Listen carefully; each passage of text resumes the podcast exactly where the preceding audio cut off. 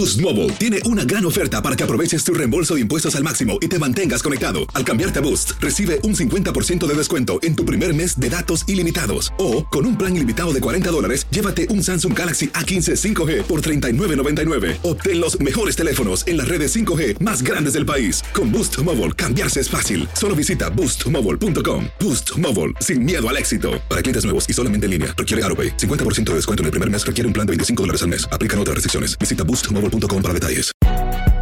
Si no sabes que el Spicy McCrispy tiene Spicy Pepper Sauce en el pan de arriba y en el pan de abajo, ¿qué sabes tú de la vida? Para, pa, pa, pa.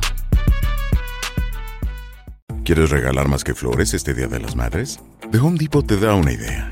Pasa más tiempo con mamá plantando flores coloridas, con macetas y tierra de primera calidad para realzar su jardín. Así sentirá que es su día todos los días. Llévate tierra para macetas Bigoro por solo $8.97 y crece plantas fuertes y saludables dentro y fuera de casa. Recoge en tienda y sigue cultivando más momentos con mamá en The Home Depot.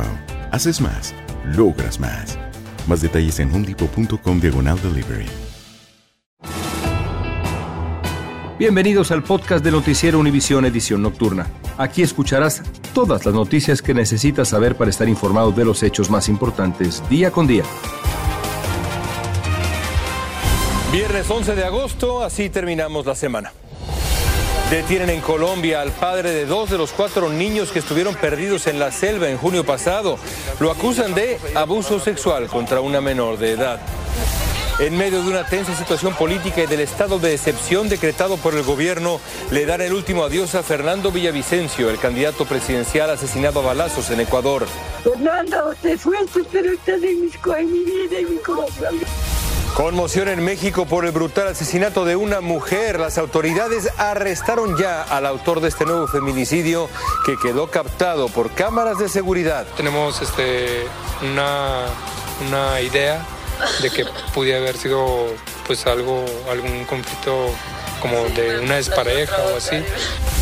Y a los migrantes de El Salvador les quedan pocos días para renovar el estatus de protección temporal, el TPS, que otorga el gobierno. Les decimos cuándo vence el plazo. Comienza la edición nocturna. Este es Noticiero Univisión Edición Nocturna con León Krause y Malti Interiano. Amigos, buenas noches. La Fiscalía Colombiana detuvo este viernes a Manuel Ranoque, padre de dos de los cuatro menores rescatados en la selva amazónica en junio pasado, tras pasar 40 días perdidos. Y como lo dice ahora Yesid Vaquero desde Bogotá, el arresto se produjo por el grave delito de presunto abuso sexual contra una menor de edad que sería la niña de 11 años que cuidó de los otros niños. Veamos. Hola, ¿qué tal? Buenas noches. Saludos desde Bogotá, Colombia, donde una captura ha generado interés de la nación. Se trata de la captura de Manuel Ranoque. Él es el padre de dos de los cuatro niños sobrevivientes del accidente de la selva del Guaviare. Manuel eh, Ranoque es el papá del niño y de la bebé de un año de edad. A que es el padre de estos dos menores, lo capturan por haber cometido presuntamente los delitos de actos sexuales abusivos con menor de 14 años en concurso heterogéneo y por el delito de acceso carnal abusivo con menor de 14 años. Este proceso lo lleva a cabo la Fiscalía Seccional de El Cajetá en colaboración con el Instituto Colombiano de Bienestar Familiar, entidad que en Colombia vela por los menores de edad. Esto dijo su directora a propósito de la captura. Bueno, nos enteramos también que de la captura del papá de los dos niños menores Mucutuy y bueno, creemos que la Fiscalía ha operado con todo el marco de la ley. Nosotros hemos estado en colaboración con ellos, tal y como nos corresponde como, el Instituto, como Instituto Colombiano de Bienestar Familiar. La captura de Ranoque se dio hoy al mediodía, después de que las autoridades entrevistaran a las dos niñas más grandes, la de 13 y 9 años de edad. Ellas, al parecer, serían quienes habrían confirmado las sospechas acerca de estas denuncias que dieron pie a la actual captura. Noticia que ampliaremos eh, de ser necesario. Por ahora yo me despido desde Bogotá, Colombia. Saludos, muy buenas noches. Gracias, Yesid. En Ecuador hoy le dieron un multitudinario adiós al candidato presidencial Fernando Villavicencio, al que dedicaron un emotivo homenaje en el Centro de Exposiciones de Quito, mientras que siguen las investigaciones sobre su asesinato. Y la Fiscalía, pues sí, ya acusó a varios sicarios. Vilma Tarazona tiene la información desde Ecuador. Los ánimos se caldearon afuera de la funeraria donde reposaron los restos de Fernando Villavicencio. A varios miembros de la familia no se les permitió entrar. Tamia, hija del candidato asesinado, fue una de ellas y permaneció abrazando una foto de su padre y en una emotiva escena tocó un pandero y le dedicó una tonada que ella le compuso. Pienso, la verdad, que no poder ir a pedirle un abrazo, pero no sé, he estado recogiendo todas sus cositas y viendo así. Y creo que nunca había sentido tanta Sí, rabia. Patricia Villavicencio, hermana del candidato, a quien tampoco le permitieron entrar, culpó a la última esposa del político con quien él no vivía desde hace mucho tiempo. Ni a sus hermanos deja pasar, le secuestró su, su cuerpo. Los seguidores del candidato trataron de tumbar la puerta metálica para entrar y en ese momento la policía disparó gas pimienta. Los familiares que no pudieron entrar se sentaron en el asfalto para no dejar salir el cuerpo entre ellos la madre de Villavicencio. llevaste a mi hijo. También hablamos con el padre del candidato, quien no ocultó su dolor. Fernando, usted fuiste, pero está en mi, en mi vida y mi corazón. Después de las presiones, la familia finalmente permitió hacer una misa de cuerpo presente abierta al público.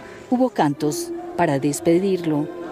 Y finalmente, después de un día de muchas tensiones, los restos del candidato Fernando Villavicencio reposan aquí en este cementerio Camposanto Monte Olivo.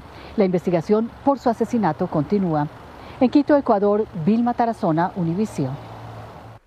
El asesinato de Fernando Villavicencio, quien buscaba la presidencia de Ecuador el próximo 20 de agosto, se suma, por desgracia, a una lista de diversos políticos que fueron atacados en tiempos de campaña en el continente americano. Los años 1989 y 1990 fueron particularmente fatídicos para la actividad política proselitista en Colombia, ya que dos aspirantes a la presidencia pagaron con sus vidas el 18 de agosto de 1989 en plena concentración en una plaza pública. Fue acribillado por las mafias narcotraficantes Luis Carlos Galán, quien era aspirante a la presidencia por el Partido Liberal y el máximo favorito en aquel tiempo en las encuestas. Y luego el candidato de la izquierda, Bernardo Jaramillo, de la izquierdista Unión Patriótica, fue asesinado el 22 de marzo de 1990 cuando procedía a viajar a Santa Marta desde la terminal Puente Aéreo allá en Bogotá. Finalmente, por supuesto, para los mexicanos es tristemente inolvidable este momento.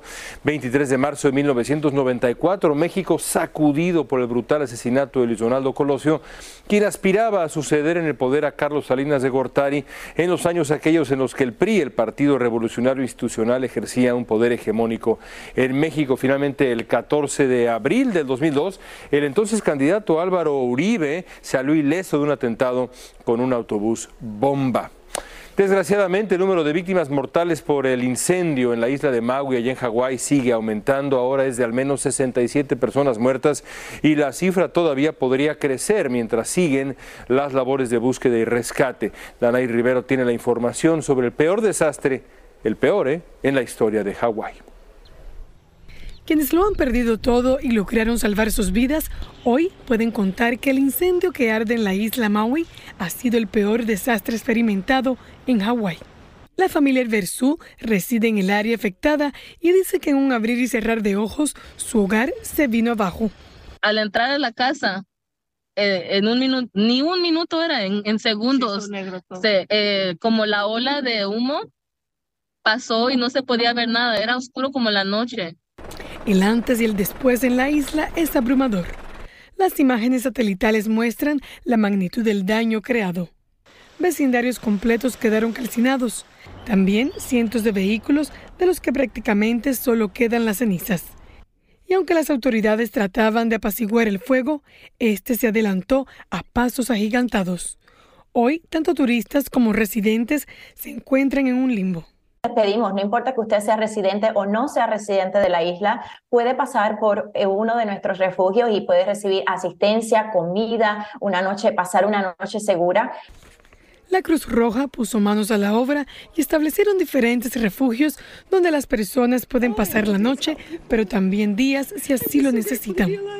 También los bomberos reciben apoyo federal vehículos especializados, equipos para asistir a los damnificados y personal adicional. Quemó mi casa, quemó muchas casas, quedamos sin casa, sin hogar, sin nada. Galilea Rendón vive en Hawái, pero está de vacaciones en otro estado y sus padres y dos hermanos quedaron atrapados en el incendio. Desde Miami, Florida, Danay Rivero, Univisión. Y en México las autoridades de Guanajuato arrestaron finalmente a un hombre que apuñaló y mató a una mujer. El brutal feminicidio quedó captado en cámara. Al parecer podría tratarse de una venganza y no de un robo a la víctima. Sandar Güeyes desde la Ciudad de México nos tiene la información completa sobre el crimen y también sobre la detención. Gran dolor e indignación ha causado el asesinato de una mujer en calles de León, Guanajuato. Las cámaras de videovigilancia de un inmueble captaron justo el momento en el que un sujeto ataca y apuñala a Milagros Montserrat. Las imágenes son impactantes, por lo que, por respeto a la familia, Noticias Univisión no mostrará el video completo. Y es que en él se observa cómo la mujer comienza a desangrarse. Pues sí se oían gritos, pero no pensamos que fuera a llegar a, a ese extremo. Ella le gritaba, déjame en paz. De acuerdo con familiares, Milagro se dirigía a su trabajo en un supermercado cuando ocurrió esta agresión que aparentemente se debió a rencillas personales. Pude haber sido este, como, como una represalia quizás de, de una persona cercana a ella. La Fiscalía de Guanajuato cateó varias viviendas de la ciudad para capturar al feminicida identificado como Miguel N. Horas después, fue detenido. No hay ningún objeto que le falte la, a, la, a, la, a la persona. O sea, su mochila está completa. En su conferencia mañanera, el presidente Andrés Manuel López Obrador lamentó este feminicidio y afirmó que su gobierno busca que esto no suceda y que en su caso no haya impunidad. Ayer era el cumpleaños número 40 de Milagros y su familia le había preparado un festejo. Sin embargo, ya no podrán cantarle las mañanitas porque hoy están dando el último adiós. Desde la Ciudad de México, Sandra Argüelles, Univisión. Estás escuchando la edición nocturna de Noticiero Univisión.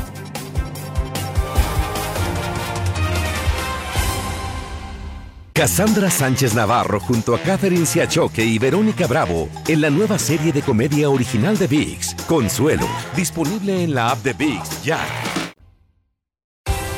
Continuamos con el podcast de la edición nocturna de Noticiero Univisión. Tenemos información importante sobre el estado de la economía mexicana, de las familias mexicanas. El reporte correspondiente al 2022 del Consejo Nacional de Evaluación de la Política de Desarrollo Social en México, el Coneval, asegura lo siguiente. Poco más de 5 millones de mexicanos salieron de la pobreza entre el 2018 y el 2022. Eso es una buena noticia. Pero en el mismo periodo, 407 mil personas en México entraron en lo que se conoce como pobreza extrema, gente que no tiene ni siquiera para comer.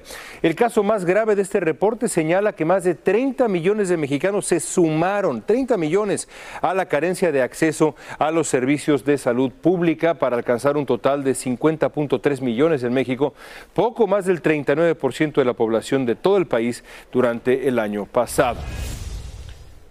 Un juez de California que tenía en su casa 47 armas, incluidos rifles, escopetas y pistolas, y más de 26 mil cartuchos, fue acusado de matar a tiros a su esposa en su casa la semana pasada. Jeffrey Ferguson, 72 años, que se desempeñaba como magistrado de la Corte Superior del Condado de Orange, fue acusado de cargos que incluyen asesinato y delitos por el mal uso de armas. Hay buenas noticias para los conductores de UPS y UPS a tiempo completo. Ganarán pronto una media de 170 mil dólares al año. El contrato está siendo negociado por el sindicato de los Teamsters que representa a los conductores. Los conductores a tiempo parcial ganarán al menos entre 25 y 75 dólares la hora y también van a recibir todas las prestaciones sanitarias y de jubilación. Varios cientos de miles de migrantes de origen salvadoreño con estatus de protección temporal o TPS están contra reloj. No deben dormirse, digamos, para hacer los trámites precisos y poder mantener el TPS. De no hacerlo así, estarían en riesgo de poder caer en una deportación. Dulce Castellano nos va a explicar. Inició la cuenta regresiva para los beneficiarios del estatus de protección temporal del Salvador y tienen menos de un mes para renovar el programa. Por los últimos cinco años, personas de El Salvador que tienen TPS recibieron extensiones automáticas de su estatus de TPS.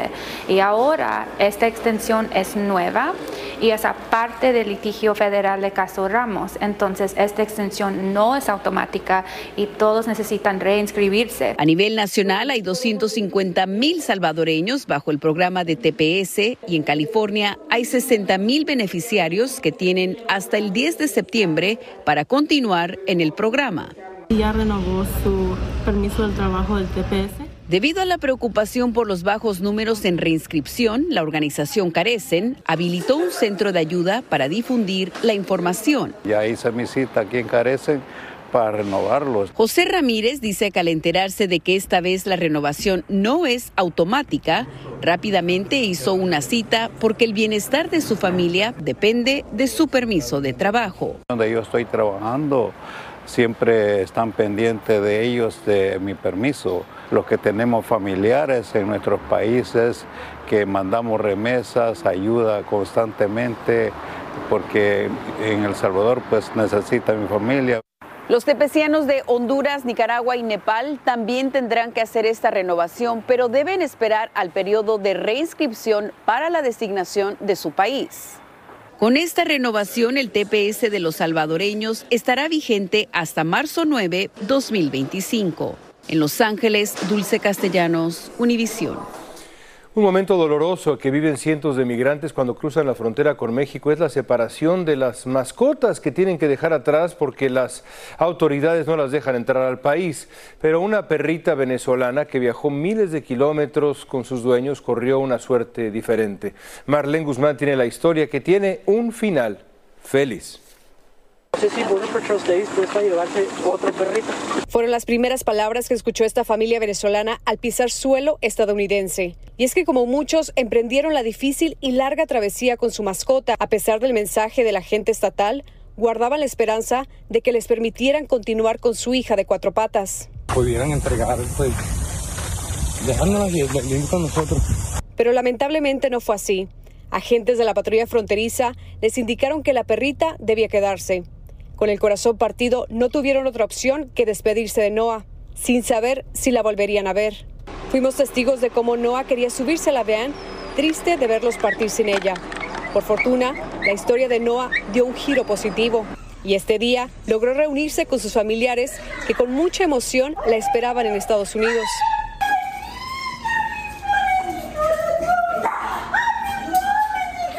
Apenas me llamaron, de una vez yo le dije a la señora que por favor me la tuviera un momentico y ya, de una, al otro día de una vez compré el, el pasaje fui a buscarla. Y esta linda reunificación fue posible gracias a la organización The Buddy Foundation en Eagle Pass, a una mujer que ahora se dedica a cuidar a perritos migrantes como Noah e incluso ella fue quien la trajo hasta San Antonio. Fue en esta ciudad tejana donde Noah se llevó la sorpresa más linda, el poder reencontrarse con el resto de la familia, con quien cruzó la peligrosa selva del Darién y por último el río Bravo por Piedras Negras. Ay, mi Noah, mi Noah, mi Noah, mi Noah, ¿qué pasó con mi? Después de días de incertidumbre en el centro de procesamiento, Marlene Flores y su hijo fueron puestos en libertad. Sin embargo, su pareja sigue detenido. Ronnie no vino, pero Ronnie viene más adelante, ya verás. Y con este final feliz, ahora todos juntos van rumbo a otro estado donde podrán comenzar una nueva vida. En San Antonio, Texas, Marlene Guzmán, Univisión. Continuamos con el podcast de la edición nocturna de Noticiero Univisión. Tres embarcaciones que transportaban más de 2.000 kilos de droga en el Océano Pacífico fueron interceptadas este jueves por la Armada colombiana. Según las autoridades, el cargamento equivale a 54 millones de dólares y se dirigía a Centroamérica.